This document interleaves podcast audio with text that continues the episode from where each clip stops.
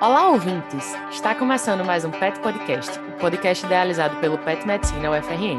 Meu nome é Maria Paula Bezerra e sou aluna do décimo período.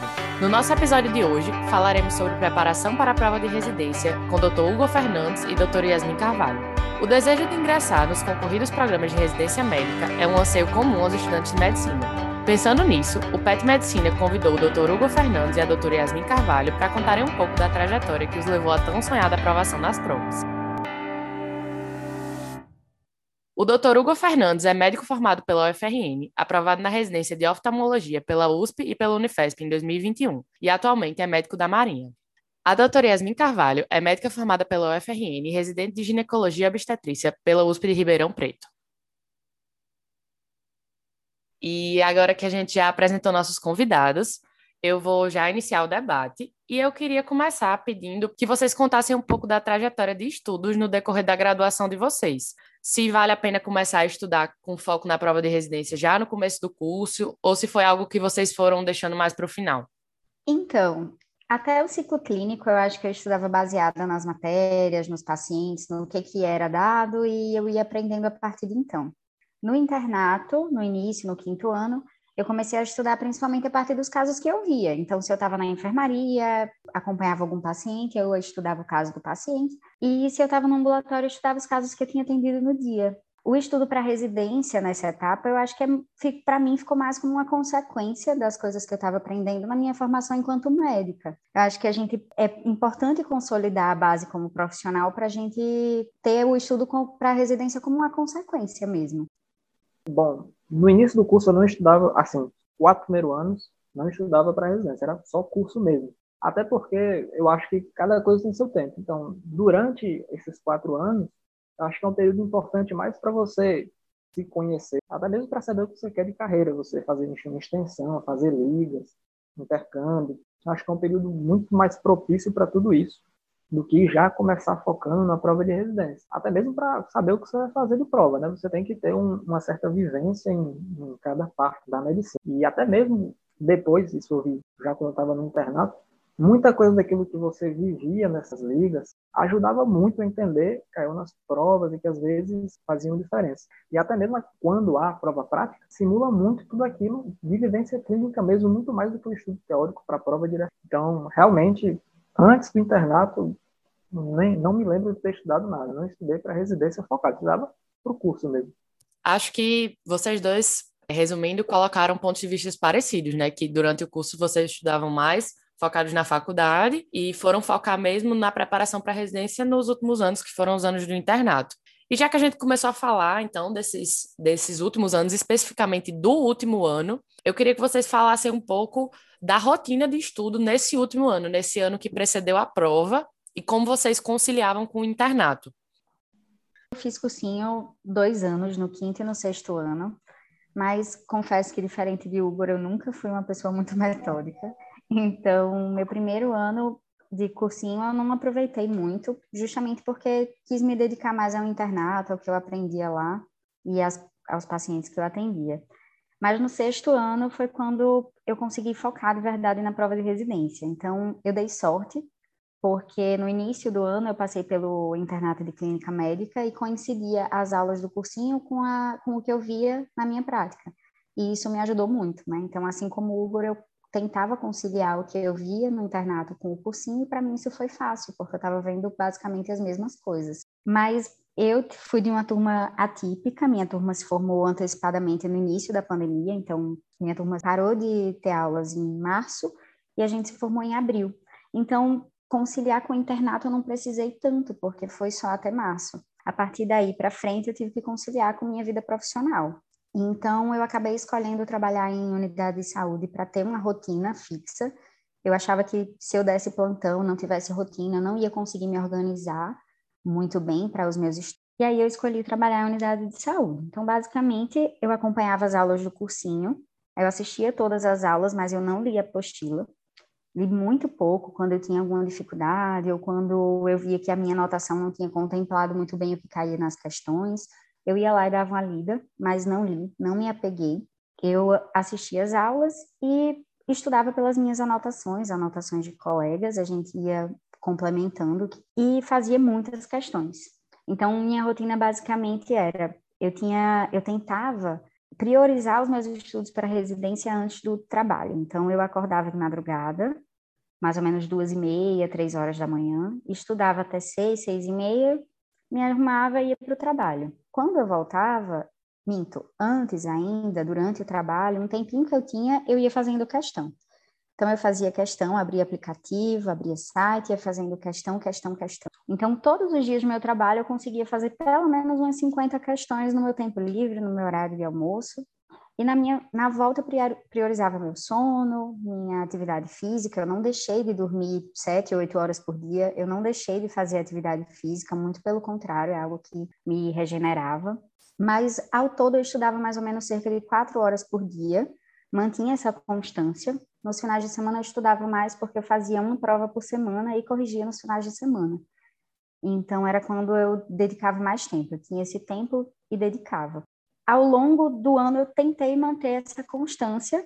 Teve esse desafio de conciliar esse o trabalho, mas eu fui fazendo assim. Então, questão eu acho que era a minha prioridade. Eu fiz muitas questões, fazer a questão, ver quais são as dificuldades e corrigir dentro das suas dificuldades, é, foi o que me fez crescer mais. Então, eu fazia muita questão, tanto do, das apostilas, fora da apostila, eu buscava outros, outros meios, e eu acho que isso fez muita diferença. Conhecer a prova também era muito importante, como o Hugo falou. Então, semanalmente eu fazia prova, eu corrigia dentro das provas que eu queria fazer.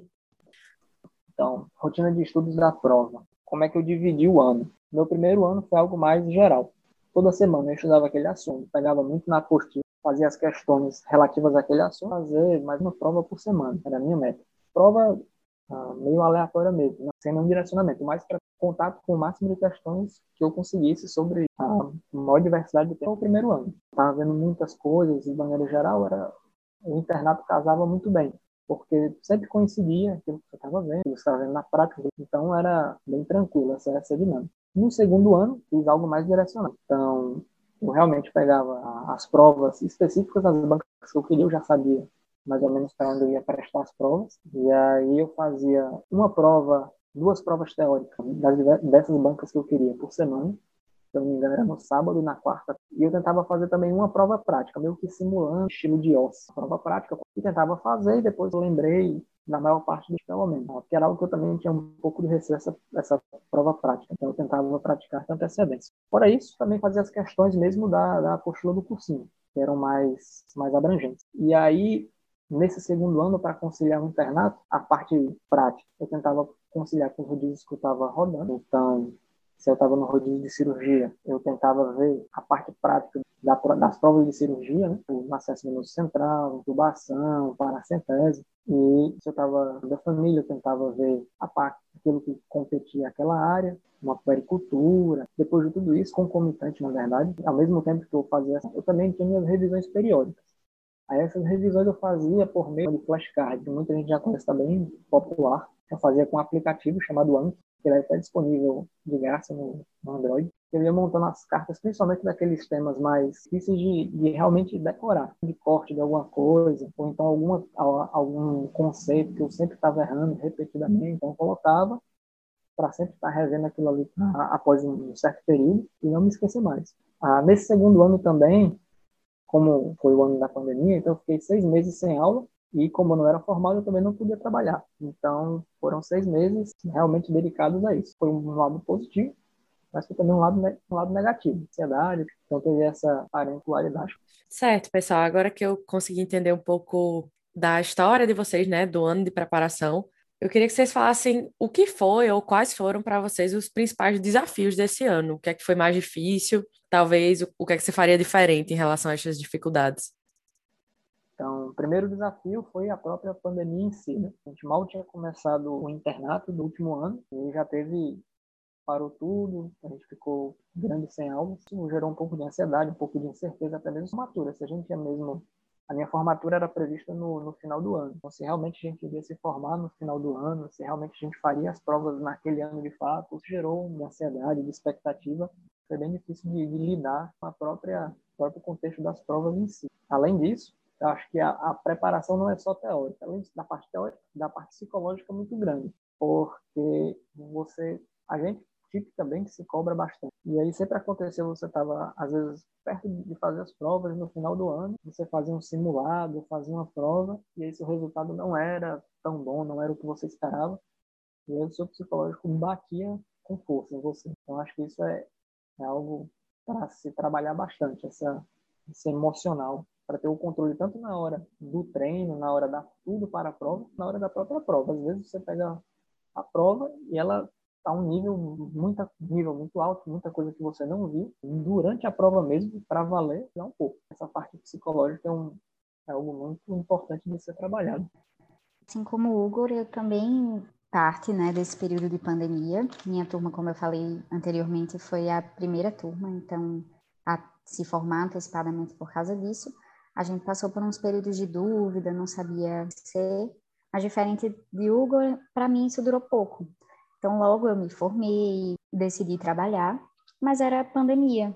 Então, eu saí de casa, fui morar sozinha, tive que trabalhar, conciliar, cuidar da minha casa, meu trabalho, os meus estudos e a pandemia. Acredito que é a realidade de muita gente, nem todo mundo é, tem o privilégio de morar com os pais, nem todo mundo tem o privilégio de ter esse suporte, seja financeiro, emocional, e que foi o meu caso, né? Se a pandemia não existisse, eu teria tido tudo isso, mas como veio a pandemia, eu precisei me virar sozinha. Então, conciliar tudo isso e ainda lembrar que a minha prioridade era passar na residência naquele momento, foi muito difícil. Então, era por isso que eu tive dificuldade de trabalhar, chegar em casa e estudar. Eu chegava muito cansada. Então, eu disse: não, se a minha prioridade é passar na residência, eu vou estudar antes de trabalhar. Então, eu ia dormir 8 horas da noite e acordava duas, três horas da manhã.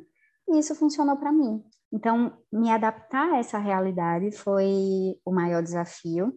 E principalmente isso, lembrar diariamente qual era a minha prioridade. Fazer tudo para que a minha vida girasse em torno do meu objetivo, que era passar na residência. Talvez se eu não tivesse o objetivo de passar na residência ou trabalhar um ano, ficar mais tranquila, isso tudo teria se resolvido mais fácil. Mas como esse era o meu grande objetivo, focar, eu tive que me virar nos 30. Funcionou. É, claro que, que, como o Hugo falou, o suporte psicológico é muito importante. A gente precisa, primeiro, estar tá com a mente sã para conseguir fazer tudo. E é isso, eu acho que tentar conciliar tudo foi muito difícil, mas no final das contas deu certo, graças a esse suporte, ao apoio, mesmo que distante, que eu tinha da minha família, dos meus amigos. Então, eu acho que essa, esse foi o meu principal desafio. Com certeza, o psicológico é um ponto-chave aí. Foi um ponto-chave para vocês dois, né? E acho que para a maioria das pessoas. Mudando um pouco de assunto agora, eu queria que vocês falassem um pouco sobre a reta final.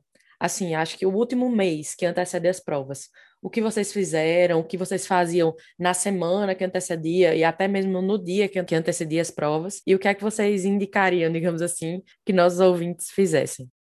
Eu, a primeira decisão que eu tomei foi sair do meu emprego. Então, eu já estava trabalhando, não estava mais no internato, eu tinha essa, essa opção. E eu decidi sair do emprego mais ou menos em setembro, diminuir a minha carga horária em outubro, então eu diminuí bastante. E em novembro eu saí total, fui para uma praia isolada e só estudei. Fiz muita flashcard, foi o Hugo falou que usou ao longo do ano. Eu usei principalmente na minha revisão. E como eu não, não tinha feito como ele fez os dele, eu comprei pronto e eu via muito flashcard, eu passava todas as especialidades e tentava responder todas as perguntas. Isso foi muito bom para mim. As aulas de revisão que o cursinho que eu fazia dava, eu assistia só as que eu não tinha estudado bem, que eu achava que caía nas minhas provas, que é, a essa altura do campeonato eu já conhecia o estilo das provas. Então eu via as aulas que eu achava que eu ainda precisava estudar, mas não dava tempo de ver do método convencional e fiz muita, muita prova. Então, as provas que eu já tinha feito, eu repeti. Tem gente que acha que isso não acrescenta, mas para mim acrescentou, principalmente para me aprofundar no conhecimento sobre aquela prova, sobre o que esperar da prova, que assuntos eu não podia ir sem saber, ou que assuntos eu tinha que ir sabendo tudo, porque todo ano caía. Isso foi muito importante. E foi mais isso, fiquei focada que passiva. não dava mais tempo de estudar muita coisa, focada, acompanhar as aulas do cursinho. Não, aquilo ali era o meu momento de saber o que caía nas minhas provas e estudar aquilo ali. Então, acabou funcionando para mim graças a esse tempo que eu dediquei. Uma semana antes da primeira prova, como você perguntou, eu fui para São Paulo. Eu não fiz provas em Natal nem no Nordeste, eu só fiz provas no eixo São Paulo e interior de São Paulo.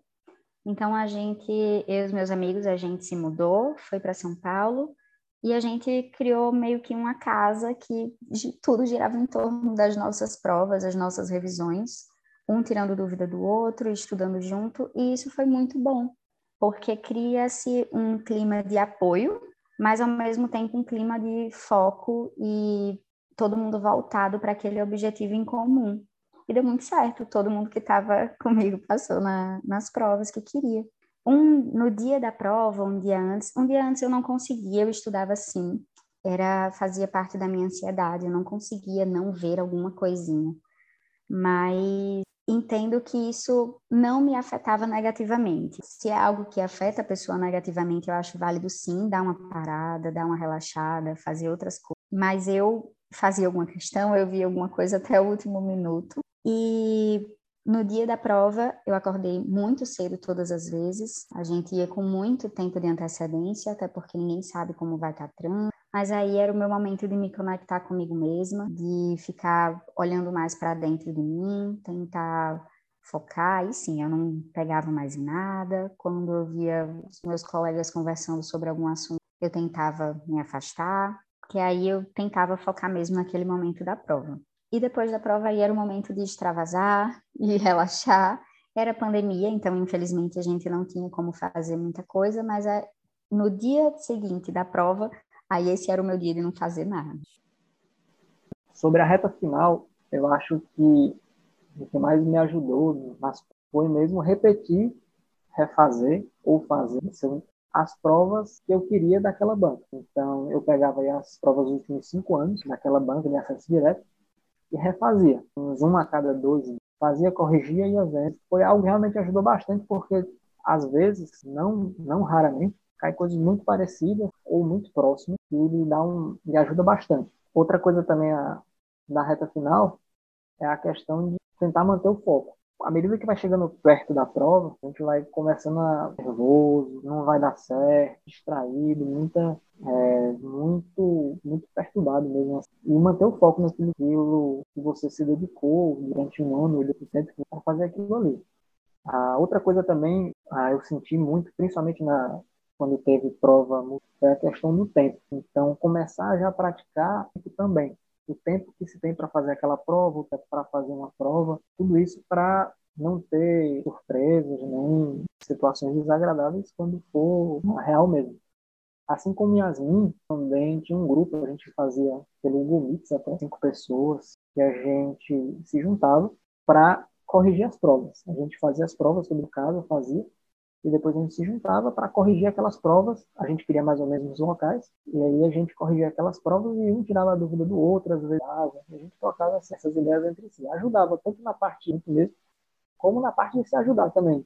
Às vezes você dava, errava uma relativamente fácil, mas aí via que outro também tinha errado, havia que outro errou outra coisa que você achava fácil, acabava que se ajudava bastante tá? no mesmo bar, que você não é pior do que Acho que essa questão do grupo ajuda muito também. Em todos os, todos os, os momentos. Se puder desde o início, é bom. Mas na reta final, ah, dá aquele estímulo muito legal. É, acho que deu para entender, pessoal, mais ou menos como foi a trajetória de vocês. Acho que vai ajudar muitas pessoas. E eu queria encerrar agradecendo a disponibilidade de vocês, né? Para quem não sabe, tanto Yasmin quanto Hugo são petianos agressos, então é um prazer ter eles aqui contando a história deles nesse podcast. E eu queria pedir para que vocês deixassem uma mensagem final, ou então alguma dica que vocês achem importante para os nossos ouvintes. Ah, e primeiro queria agradecer pelo convite. Eu sempre fico muito feliz de participar de tudo que o PET organiza. A gente que é petiano sabe o quanto que a gente põe amor em cada projeto que a gente faz. E para mim foi um prazer enorme. Para quem está ouvindo, eu quero dizer que eu acredito muito que passar no lugar que a gente deseja é possível para todo mundo. A prova de residência não é uma questão de quem sempre se destacou, quem sempre foi fora da curva, quem é admirado na faculdade. É sobre quem tem a melhor estratégia. É sobre quem tem constância, quem conhece bem a prova que vai fazer, e não sobre quem se destacou no curso, né? Então, ao longo do ano, pode até passar pela cabeça que talvez não dê certo, mas dá.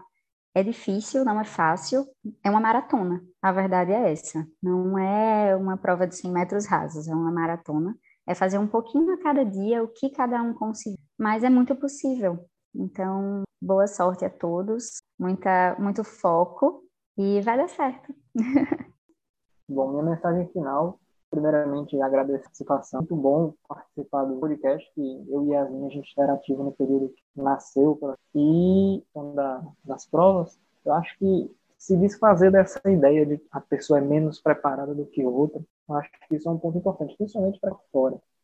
Às vezes a gente tem essa, esse complexo de achar que a gente não sabe daquilo, por direito, cultura, na sua universidade, mas não existe, né? é algo da gente mesmo, da nossa cabeça, e que influencia ah, muito pouco na prova. Quem falou é errado para aquela prova, independente do, da, das outras pessoas estarem ou não. É, você, além disso, uma coisa também que eu acho importante, principalmente antes da prova ali, para evitar surpresas, se qualquer coisinha desestabiliza, uma dica final que eu daria, é olhar o edital, aquela parte da prova do edital antes, bem antes da prova, porque às vezes tem algumas coisas que podem é, surpreender. Por exemplo, tem algumas provas que só aceitam caneta preta. No dia você só leva caneta azul. Você só descobre isso na hora e pode dar alguns problemas. Então a dica final que eu daria é checar essa questão no edital. E no mais, confiar em si mesmo, saber que aquilo que você se preparou, se dedicou para aquilo, você se esforçou, aquilo que você pôde, que você merece, assim como está ali, o seu, seu mérito está ali. Então, vá para frente, se dedique, faça a prova, certo? No final, você Queria agradecer novamente a participação de Hugo e Yasmin. Aprendi bastante nesse podcast, tenho certeza que nossos ouvintes vão aproveitar muito também. Queria agradecer também aos ouvintes que escutaram esse podcast até o final pedir que deixem o feedback, compartilhem o episódio com seus colegas e deixem também sugestões de temas para os próximos episódios nas nossas redes sociais. Esse foi mais um Pet Podcast. Obrigada!